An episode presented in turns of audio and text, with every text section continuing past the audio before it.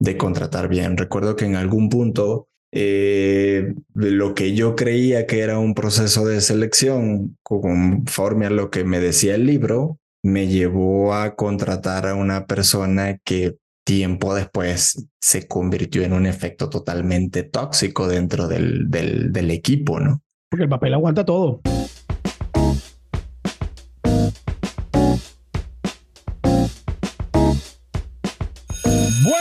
Buenas tardes, buenas noches. ¿Cómo están ustedes, mi gente? Todo dependiendo de la hora a la que se estén conectando. Este es su podcast, Compañía Anónima. Estamos acá, Christopher Mujica, y de aquel lado está Gerardo Moronta, el Jerry. Gracias, señores, como siempre, por habernos acompañado durante todos estos episodios. Ya hoy empezando el episodio número 21. Gerardo, del otro lado, aunque ustedes no lo estén viendo, anda con un ataque de tos Señor bendito, cuídalo, protégelo con tu sangre hermosa y preciosa. Cuéntame, Jerry. Ya, puedes respirar, ya puedes respirar. Eso, ya, ya. Fue un, fue un efecto técnico, fue un efecto técnico. buenos días, buenas. Ah, no, esa parte no me toca a mí. Muy buenos días. ¿Qué pasó? ¿Qué pasó? Se sintió el plagio. ¿Sentiste los derechos de autor? Más o menos, me sentí como Milly Vanilli. Okay. Continuamente Christopher vive nombrando cosas que no sé de qué época son, pero yo siempre lo, aprecio y lo recibo con cariño. Hay mucha gente que seguramente en los comentarios te va a decir, Billy Vanilli fue tal banda que te hizo de tal cosa y nos plagió a muchos y nos engañó durante los 80. Ok, tranquilo. este, este, el público que nos escucha es de diferentes, de diferentes épocas. Totalmente. Cuéntame, Jerry, cuéntame, Jerry, ¿cómo han estado tus cosas? ¿Cómo ha estado tu vida? ¿Cómo ha estado tu, no, no voy a decir esas cosas, pero bueno, hay personas a las que les enviamos saludos desde aquí que van a sentirse identificadas. Y muchísimas gracias precisamente por sus comentarios, este, que se toman su tiempo de dejarnos una que otra palabra con, con, con, caritas y todo eso incluido. Oye, este, estoy muy contento porque el podcast oficialmente es mayor de edad. O sea, cuando cumplimos, cuando, cuando iniciamos el capítulo 18, eh, cuando tienes 18 años eres mayor de edad para ciertas cosas, pero a partir de los 21, para muchas legislaciones en el mundo, eres realmente mayor de edad. De hecho, pues tienes la opción de votar, tienes la opción del porte de armas, entre otras cosas este, o comentarios afines al hecho de la mayoría de edad. Entonces, hoy el podcast... Ya, podemos, ya podemos beber en cualquier lado. Eh, sí, en ciertas, en ciertas circunstancias. Que estemos incitando a eso. No, no, sin duda. Sabemos que este podcast no incita al odio ni a la violencia, pero, pero sí, son parte de los derechos de tener 21 capítulos. Hoy estamos, capítulo 21, estamos muy contentos y muy agradecidos de que estén con, con nosotros. ¿De qué vamos a hablar hoy, Jerry? ¿De qué vamos a hablar? El día de hoy hablaremos de ese momento cuando una vez que ya cursaste estudio o es tu, primer, tu primera experiencia como ya mayor de edad, estás, puede ser en la plenitud de la vida y te toca preparar el currículum, el cual está plegado sin lugar a duda de muchos esfuerzos, de muchas capacitaciones que hiciste, de todos los estudios previos que obtuviste o que ya te formaste como profesional, pero no solo como profesional, sino también como ser humano y llega el tan esperado momento de buscar trabajo, de ir a la entrevista.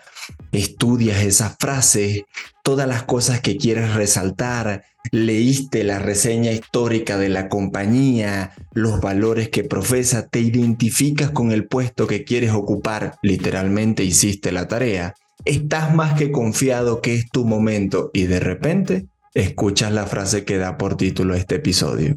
Muchas gracias, nosotros te llamaremos. Seguramente muchos, muchos, muchos de ustedes se preguntarán cómo se habrán conocido Christopher y Gerardo. Pues nosotros nos conocimos en Venezuela mm, como profesores en una, institución, no vamos a decir ahorita el nombre de la institución por motivos de seguridad de la institución. Pero eh, sí, era para formar, digámoslo de alguna manera, profesionalmente a jóvenes entre los 16, 17 y 18 años, si mi memoria no me falla, y para prepararlos al ámbito laboral. Obviamente eran jóvenes que venían de distintas empresas, ellos captaban a estos jóvenes, los llevaban para formarlos dentro de esa mm, institución y después de ahí sí llevarlos al plano laboral. Obviamente se capacitaban para distintas áreas. Eh, Gerardo les daba clases, si mi memoria no falla, que es lo normal que siempre falle en ese aspecto, pero en la, en la parte de economía. Vamos a callar aquí el teléfono. Muchísimas gracias. Disculpen por el detalle. No sé si se escuchó, pero bueno, yo sí lo escuché. Y em, en la parte de economía, Gerardo los preparaba. Yo los formé en varias partes también. Y mira, le estaba comentando a Gerardo, una de las cosas que a mí más me impresionó era en el hecho de que, miras, había muchos profesores buenísimos dentro de la institución, pero eh, ahí donde se vio que cierto grupo tenía un privilegio que otros no tenían, dependiendo de la empresa en la que trabajaran ellos o para la que representaran ellos dentro de la institución, iban a tener esa, esa, esa, esa mm, bondad, digámoslo, a la hora de que terminaran y cosas que me causó, pero, pero muchas, muchas. No sé si tú viviste esa experiencia, Gerardo. Justo estaba, estaba pensando ahorita mientras contabas esa, mientras contabas nuestras intimidades al aire, ¿no? Este, que nosotros estábamos haciendo algo que hoy para los reggaetoneros es muy, muy normal y que nosotros en esa época lo estábamos haciendo, este, y justo fue la forma como nos conocimos, que estábamos haciendo una colaboración. Pues. en ese momento, porque justo yo invitaba a Christopher a las ferias que hacíamos de exposición para que Christopher fuera jurado en ese entonces. Pero, pero más allá de esto, creo que es interesante partir de ese punto, partir del nosotros te llamaremos para esa generación que no había atravesado por una universidad, sino esa generación que había una necesidad latente en casa y que se expusieron al tema de la entrevista de trabajo, ¿no? Cuando vas con esa ilusión de joven, de, de hecho yo me acuerdo que antes de dar clase en ese programa, yo participé en el programa y recuerdo que en ese entonces de 500 personas que aplicaron, solamente seleccionaron 20. Imagínate la situación o tal vez mmm, el desagrado de esas 400 personas que les di 480 personas que le dijeron, nosotros te llamaremos. Y fue una anécdota que de hecho que, que, que, contaste en uno de los, de los primeros episodios. Y, mira, mira, una de las cosas que a mí más me, me, me causó, no sé, fue como un sentimiento encontrado. Quiero ser también sutil en lo que voy a decir. Pero haber visto, como decir, las dos caras de la moneda y cuando digo yo el tema de que cierto grupo fue privilegiado y otro no, es de ver de que hubo un grupo que se formó representando a una institución bancaria y que después tú los veías este, ejerciendo sus labores dentro de la institución bancaria, como veías después a otros que representaban a, a una empresa, una franquicia internacional muy importante que después de haberse formado, no sé, en redacción de correspondencia, en inglés, en administración, en contaduría, en cosas de esas, estar en una máquina sirviendo helado. No menosprecio a las personas que sirvan helado, que mm, preparan, que sirven un refresco, que preparan una hamburguesa, que sirven una papita, porque yo, digámoslo en manera de broma, yo he sido Forrest Gump laboral. Yo he hecho de todo en esta vida. Y mm, de verdad que, pero es una cosa que tú dices como que, o sea, ¿por qué hace, por qué, por qué formas a una persona con una, con una capacidad tan enorme para tenerla simplemente haciendo eso? O sea, no, no, no aprovechas el talento que tiene esa persona y le dices como, bueno, que sí, dale, perfecto, toma, aquí está, por un, por un 15 y último, y, y, ya, listo. Eso fue todo. Muchísimas gracias. Como dice el título del, del, episodio, nosotros te llamamos. Y, y pasa, pasa en diferentes eh, ámbitos. Hablábamos de ese aspecto cuando estás apenas comenzando, pero la otra parte del comienzo es cuando ya te graduaste y te venden te venden el sueño americano, ya tienes un título universitario, ya eres un profesional, ahora estás mucho más calificado, sal a la calle, sale a la calle y consigue empleo. Y te doy un, dato que me pasó con una, con una empresa alemana este, con la que busqué empleo en México.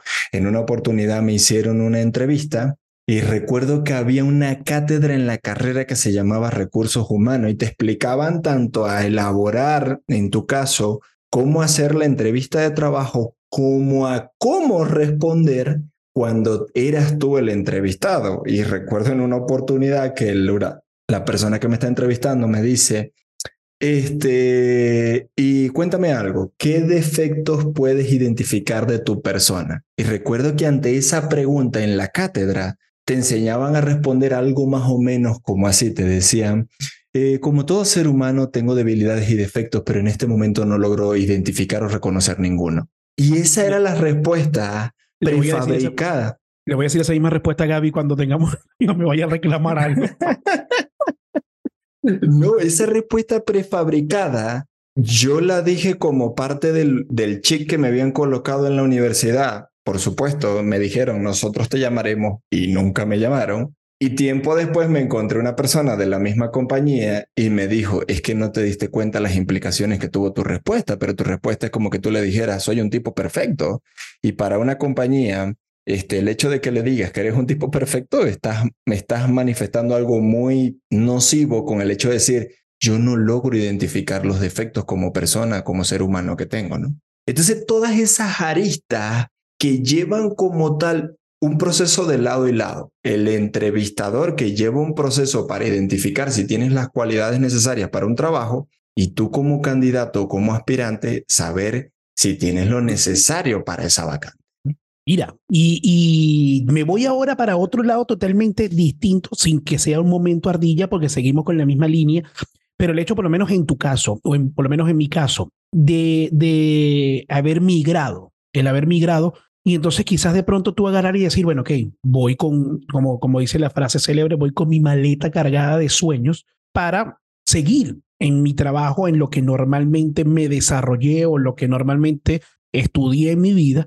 Y resulta que cuando llegaste a un país que ya no es el tuyo, en el que, por lo menos en mi caso, yo llegué aquí a Chile con esposa e hijo y obviamente hay responsabilidades y agarraste, llegaste, bueno, voy a buscar trabajo en lo que es mi profesión, en lo que es mi área, voy a presentar, aquí tengo mis años de experiencia, y tocar puertas y dejar currículum y por aquí y por allá, y resulta que te salen con la frase célebre de nosotros te llamamos, tranquilo, por aquí, este, y de pronto puedes escuchar cualquier frase también de decir, de, de obviamente es una frase que Quizás la escuché al principio, ya hoy de verdad ya no la escucho más decir. No sé si es que ya la gente se habituó al hecho de la cantidad de inmigrantes que, que, ha llegado en los últimos años aquí a Chile, pero antes se escuchaba mucho decir que el extranjero llegó a quitarnos la pega, llegó a quitarnos el trabajo. Y yo en defensa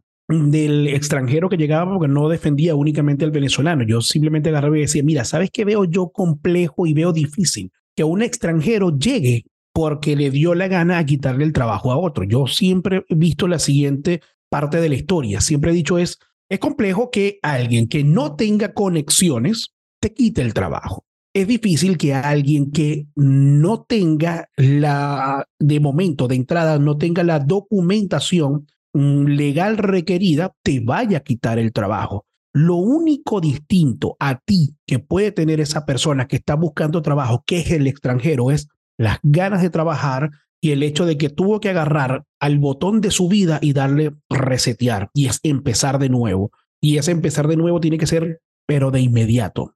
Justo te iba a decir, en esa parte me iba, te iba a decir, aquí le dirían hambre. O sea, creo que la, la única característica esencial que va a tener diferente es hambre. No me refiero obviamente al, al aspecto alimenticio, me refiero al hambre por abrazar esa oportunidad laboral para el, para el, el migrante. Y, y, perdón si, si, si hacemos énfasis en esto, ¿no? Y, y, creo que hace falta hacer ese preámbulo y esa disculpa, porque de pronto para, para muchas personas es decir, es que yo salgo a la calle y consigo empleo, o sea, y puedo cambiar de trabajo, y puedo...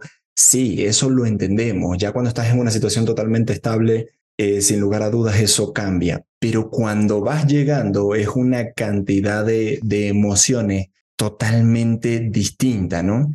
Eh, o la gente que se aprovecha de tu condición de extranjero y del desconocimiento que tienes, porque por más que mm, puedas migrar avanzado en la vida, siempre que llegues a un sitio nuevo, tú vas a ser el nuevo, sencillamente así.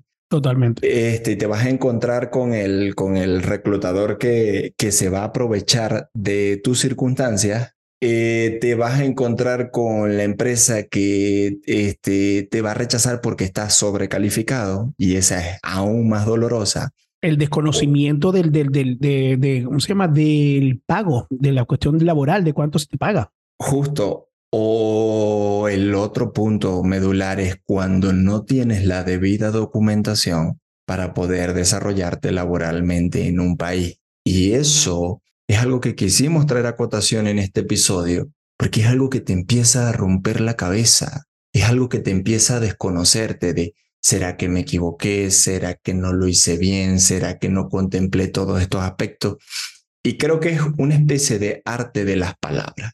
¿A qué me refiero con esto? Se te hace fácil empezar a menospreciar todos aquellos esfuerzos o talentos que has adquirido durante todo tu desarrollo profesional solo porque esto es un proceso que te lo digo hoy desde la experiencia normal en un proceso migratorio. Mira, pero también digo lo siguiente, también uniendo una cosa con la otra. Eh, voy a hablar más despacio porque no quiero que, que, una señora a la cual le tengo mucho cariño, mucho aprecio y mucho amor me, me vuelva a, retar por, por mensaje de texto. Este, Amén.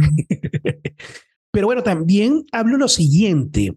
¿Qué pasa también? Que por lo menos aquí me pasaba de que escuchaba decir que no, es que el, el extranjero siempre va a conseguir un trabajo y lo va a conseguir rápido porque el, el chileno es flojo. Yo decía, mira, no, también como defendía al extranjero, también defendía al chileno, porque yo le decía, mira, no es que el chileno sea flojo, lo que pasa con el chileno este, es que el chileno está en su área de confort. Al igual que cuando nosotros estábamos en Venezuela, nosotros podíamos agarrar y quizás nos dábamos el lujo de decir, no, yo ese tipo de trabajo yo no lo hago, o si no me pagan tanto, yo no hago eso.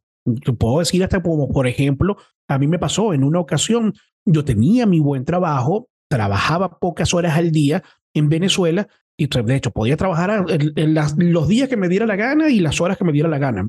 Y pero en una ocasión quise comprarme algo y yo dije, bueno, que ya va, tengo mi auto, me puedo inscribir en estas, estas aplicaciones de, de, trasladar personas y tipo Uber, pues por decirle algo, valga la publicidad.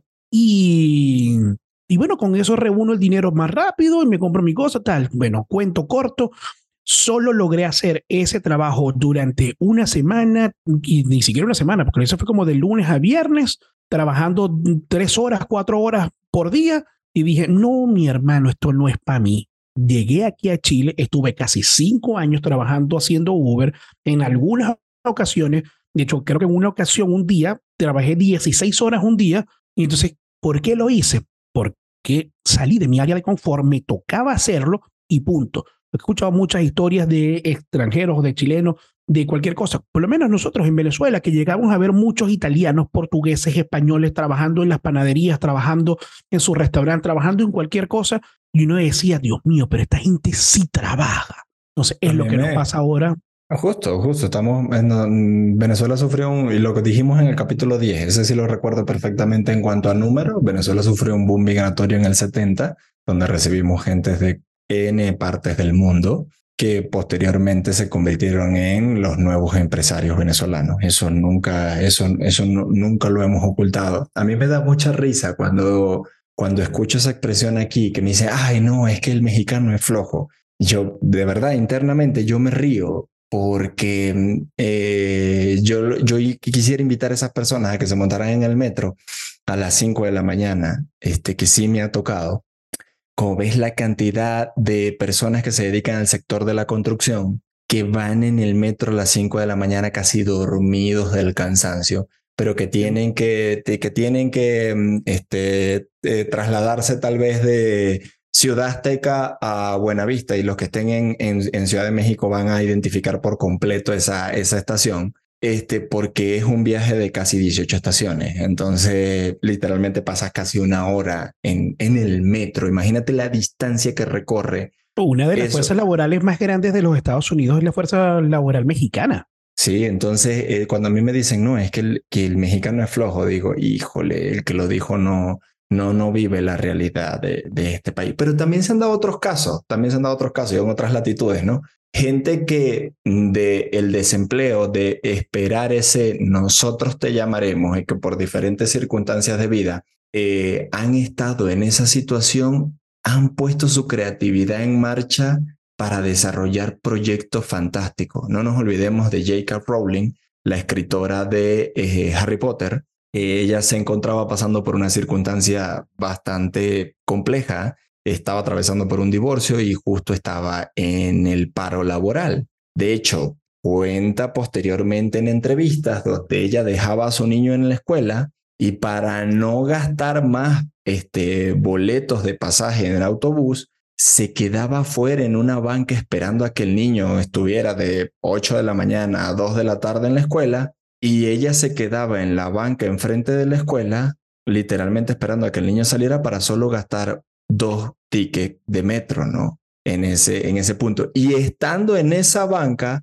fue que ella empezó a soñar o a imaginar lo que era la historia de Harry Potter, que de hecho se queda como tal en una escuela. Dándole gracias a esa banca, porque yo soy fanático, fanático de las historias de Harry Potter. Y, y, y está bien porque justo cuando estás en ese, en ese, eh, en esa situación, de hecho aquí voy a revelar algo eh, muy, muy, muy personal. Eh, una de las partes de, de mi libro las escribí justo estando en el desempleo. Ahí está, ahí está. Eres el, el futuro, el nuevo J.K. Rowling. El nuevo J.K. Rowling. Amén. Ahora, yo te preguntaría por la entrevista, Chris. ¿Cómo vives ese proceso de la entrevista? De hecho, hay una película que me encanta, la recomiendo muchísimo, se llama El Método, donde es un proceso de selección, ¿no? Pero es un proceso de selección donde están un grupo de personas que se están eliminando a sí mismos. Chris, ¿cómo vives ese proceso de la entrevista? ¿Cómo está el punto emocional? Mira, yo te puedo decir algo. Yo de verdad mm, voy a decir de que he sido privilegiado y he sido bendecido en, mis momentos de, parte laboral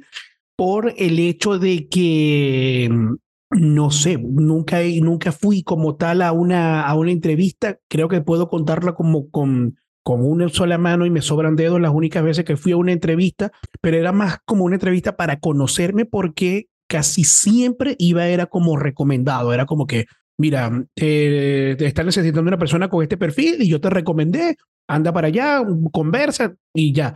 Pero era como que iba a una entrevista siendo el único candidato. O sea, no era como que era como que, ah, ya va, tengo que luchar con otros que tienen un, un currículo más fuerte que el mío o, no sé a qué me voy a enfrentar, no quiero decir palabras más, palabras menos para no dañar la entrevista. Sí, obviamente, no voy a negar, así, sea, así haya sido el único candidato que fue a esa entrevista, los nervios y el miedo siempre, siempre existió. Precisamente por eso que acabo de decir ahorita, no decir una palabra más, una palabra menos, algo que vaya a ofender. Este, obviamente, aunque venimos de una generación en la que no se ofendía tan, tan fácilmente como esta generación de hoy en día, pero, pero no, mira, no, no sé, nunca tuve esa presión este, que, de ir a un casting así como eso que, o a una entrevista es así como las que salen en, la, en las películas que, que yo veo que se sientan varios alrededor de un, de, de un sofá y en una sala de espera y, y no sé, Gerardo Morota, Gerardo Morota, pase por favor. Entonces, tú pasaste por, esa, por ese proceso. Sí, sí, sin lugar a dudas sí me, sí me, sí me tocó, ¿no? Y lo más chistoso era te que de repente... identificas. Sí, no, de estar sentado ahí, este, no sabes si tienes la corbata bien arreglada o no. Este, de repente miras al que está al lado y, y miras así medio, observa su CV y tiene Si ocho para- doctorados y, Si se para, y al 20 baño, si se para al baño, lo golpeo. Casi, casi, casi, casi. Este, y sí, sin, sin, sin lugar a dudas, llega, llega ese momento donde te, te genera este, el estrés, la presión, los nervios. Pero es que hay dos caras y, y, de, y de verdad aquí no se trata de defender a uno y otro. Este podcast hace un análisis crítico desde varios puntos de vista y sobre todo desde varias partes del mundo. O sea, recordemos siempre, y eso lo tenía en cuenta hace poco, de que Christopher está en la ciudad de Santiago de Chile y su servidor está en la ciudad de, de Ciudad de México. Entonces, eh, están las dos caras, Chris, porque si bien es cierto, tú tienes el, el temor, el, los nervios, o sea, como casi hasta tus respuestas prefabricadas de lo que vas a decir en la entrevista, también, más que nervios, hay un nervio como tal para el, para el entrevistador de hacer una mala contratación y posteriormente traer inconvenientes, ¿no? Eh, Mira, ese punto no lo había analizado nunca. Ese punto de verdad que no lo había analizado nunca, que la presión es doble. La presión es de él, que el que va a la entrevista como el que está entrevistando también. Sí, claro, y sobre todo, este, he tenido la oportunidad de aprender un montón en ese aspecto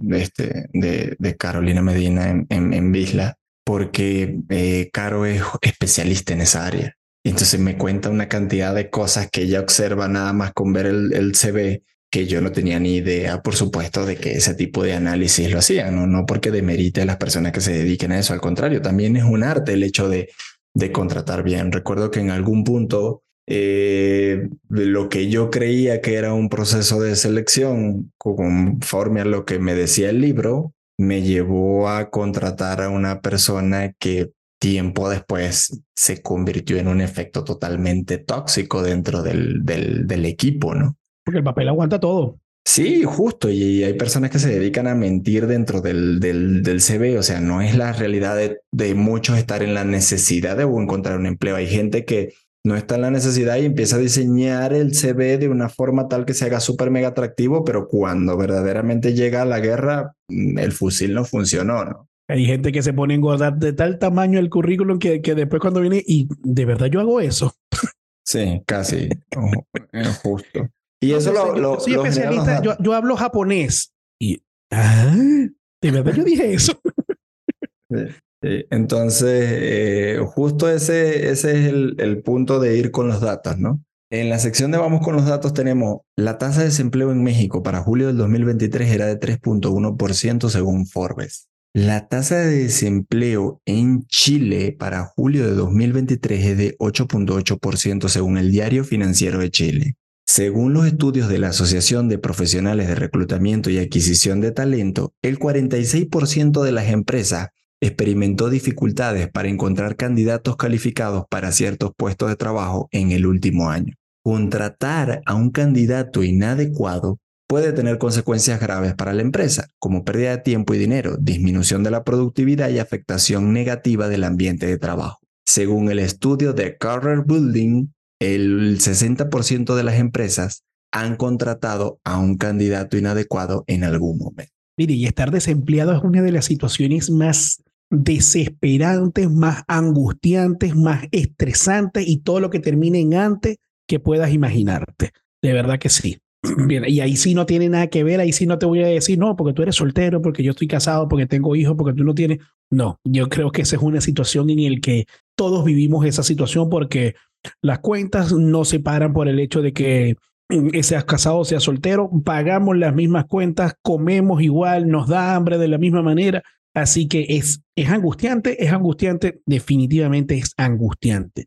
Y, mm, pero, pero, mire, desde aquí, desde este podcast, desde Compañía Anónima, les decimos a todo el que nos esté escuchando y que está en una situación como esta, eh, mira, hay muchas alternativas en las que puedes agarrar y, puedes eh, generar, puedes generar, puedes, mira, yo sé que esto es una expresión que a ti no te gusta, pero el emprender, el ser un emprendedor, a ti no te gusta la, la, la expresión emprendedor o, o emprendimiento, ¿te gusta la palabra empresa o empresario? ¿O me equivoco? No, yo, yo ahí creo que sí te, te equivocas. El emprender es un arte, emprender es un estilo de vida, pero más allá de esto es una oportunidad y creo que el, espacio para emprender. Con el tiempo he entendido que el emprender no es de todos, pero todos podemos desarrollar la capacidad. Totalmente, sí, totalmente.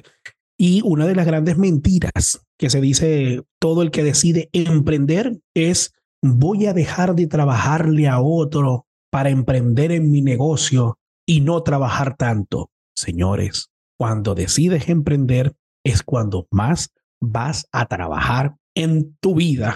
que eso te lo digo de verdad, tú por lo menos cuando le trabajas a otra persona, tú entre comillas sabes a qué hora entras y a qué hora sales del trabajo, pero cuando emprendes no dejas de trabajar nunca, estás dándole y dándole y dándole. Así sea que no tengas un horario, pero en tu cabeza, en tu cerebro, sigues trabajando. ¿O es mentira? No, sin, sin lugar a dudas. Así de, de esa frase de da que te vienen dando. Cris, ¿con qué te quedas el día de hoy? Mira, ¿con qué me quedo? Me quedo con el hecho de que así te agarren y te llamen, o así te agarren y no te llamen, o te digan esa frase de este episodio. Tranquilo, sigue así, nosotros te llamamos. Mira, no dejes de, de, de soñar, no te estanques. Si no te llaman de ahí, te van a llamar de otro lado y si no, genera tu propia llamada, genera tu propio llamado. No te quedes en las circunstancias que estás viviendo en el momento. Todos, todos en algún momento. Yo a mi edad, a mis 44 años hoy en día, eh, he pasado por el momento de estar desempleado, de estar empleado, de ser emprendedor, de trabajar para otra persona, de mm, reinventarme, porque es una de las cosas que nos ha tocado a todos los que hemos migrado, reinventarnos totalmente, pero me quedo con eso, me quedo precisamente con eso que acabo de decir ahorita. No perdamos nunca esa facultad de reinventarnos. ¿Tú con qué te quedas, Jerry? Yo me quedo con el proceso del cambio de piel. Creo que en anteriores capítulos he explicado el proceso que sufren las águilas cuando pierden la piel, que es un proceso extremadamente doloroso. Hubo un capítulo donde lo expliqué muy detalladamente. Pero aquí hay un cambio de piel en cada una de las etapas. Si estás comenzando, no tienes ni siquiera estudio, tienes que cambiar la piel y pasas a literalmente ser adulto, como se ha convertido este podcast. Eh, cuando ya tienes un título profesional, el título no te da garantía de tener un empleo y mi recomendación sería la humildad para enfrentar ese proceso, ¿no? Cuando ya tienes una experiencia, cuando ya tienes un desarrollo, cuando ya tienes este, un bagaje en el sector laboral, en el punto de darte valor, porque siempre te vas a encontrar con gente que quiera tal vez menospreciar tu valor en ese aspecto. Entonces, date el valor que corresponde sin exagerar, sin, sin mitificarte, simplemente el valor como ser humano y como profesional que tienes. Y en el punto donde tal vez para lo que son las prácticas comunes hoy laborales, tú ya tienes una edad donde se les hace fácil decirte, estás grande para entrar a esta posición, eh, derrumbar por completo toda esa serie de mitos. La gente no está grande o no está chica. Hay una preparación, una vocación y un talento que se puede desarrollar en un trabajo si no, pregúntenle al coronel Sander cuando emprendió KFC este, a los 68 años, ¿no? Entonces, en ese, en ese sentido, con la conclusión o, con el que te quedas de hoy es, eh, no te desanime.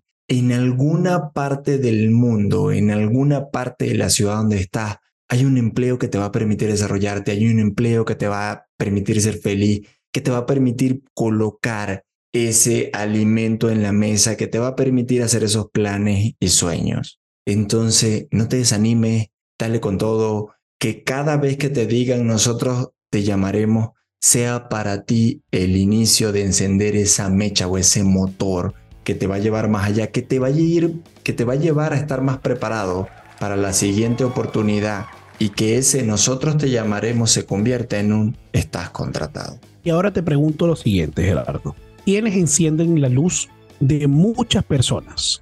Esa luz la enciende la gente de Helios. Helios enciende tu luz. Helios son velas artesanales que sin lugar a dudas mantienen esa llama encendida, esa pasión que hace desarrollar sin lugar a dudas todo ese material que se pone en marcha en este podcast, ayudado sin lugar a dudas por la gente de producción audiovisual que lo hace 77 sin, o por supuesto, el menoscabo de cuidar y que vaya que en proteger esa gente tiene experiencia, sin lugar a dudas estamos hablando de la gente de Visla, que son los que cuidan esos pequeños detalles o esas letras pequeñas por ti al momento de pensar en un seguro. Muchísimas, muchísimas gracias a toda y cada una de las personas que se tomaron el tiempo en su vida, en su auto, en el supermercado, en la cola para el banco, y no sé si allá en México también le dicen cola cuando uno hace una fila. Fila, por favor. Le corrijamos por eso. No queremos que se malinterprete nada de lo que decimos. Y bueno, toda y cada una de esas personas que se tomó su tiempo para escuchar este podcast, compañía anónima. Por este lado está Christopher Mujica, por aquel lado está Gerardo Moronta. Síganos, recomiéndennos, denle like y compartan todo y cada uno de los episodios donde nos pueden ubicar. Ustedes pueden fácilmente colocar en Google, pueden colocar compañía anónima podcast y ahí les van a aparecer. Le va a aparecer el Instagram, le va a aparecer el TikTok, le va a aparecer Facebook, le va a aparecer YouTube, le va a aparecer todas las distintas plataformas donde nos pueden escuchar. Y Gerardo, ¿hay alguien a quien haya que enviarle saludos en este episodio? Sin lugar a dudas, enviamos un saludo genérico a todos y cada uno de aquellas personas que tanto que hacen posible el podcast como que nos escuchan. Verdaderamente agradecemos a aquellas personas que con toda la dedicación llevan como la secuencia que lo están escuchando en diferentes partes, eh, que se involucran, que sobre todo que nos hacen comentarios. Agradecemos por todos los comentarios que recibió el episodio anterior. Sabemos que este sin duda alguna va a recibir muchos comentarios. Déjennos sus comentarios en la plataforma de Spotify o en las diferentes redes sociales por las cuales interactúan con nosotros. Bueno, y para despedir, les regalo la, la siguiente frase. A veces no conoces el valor de un momento hasta que se ha convertido en un recuerdo. Muchísimas gracias, mi gente. Que Dios me los bendiga. Gracias totales.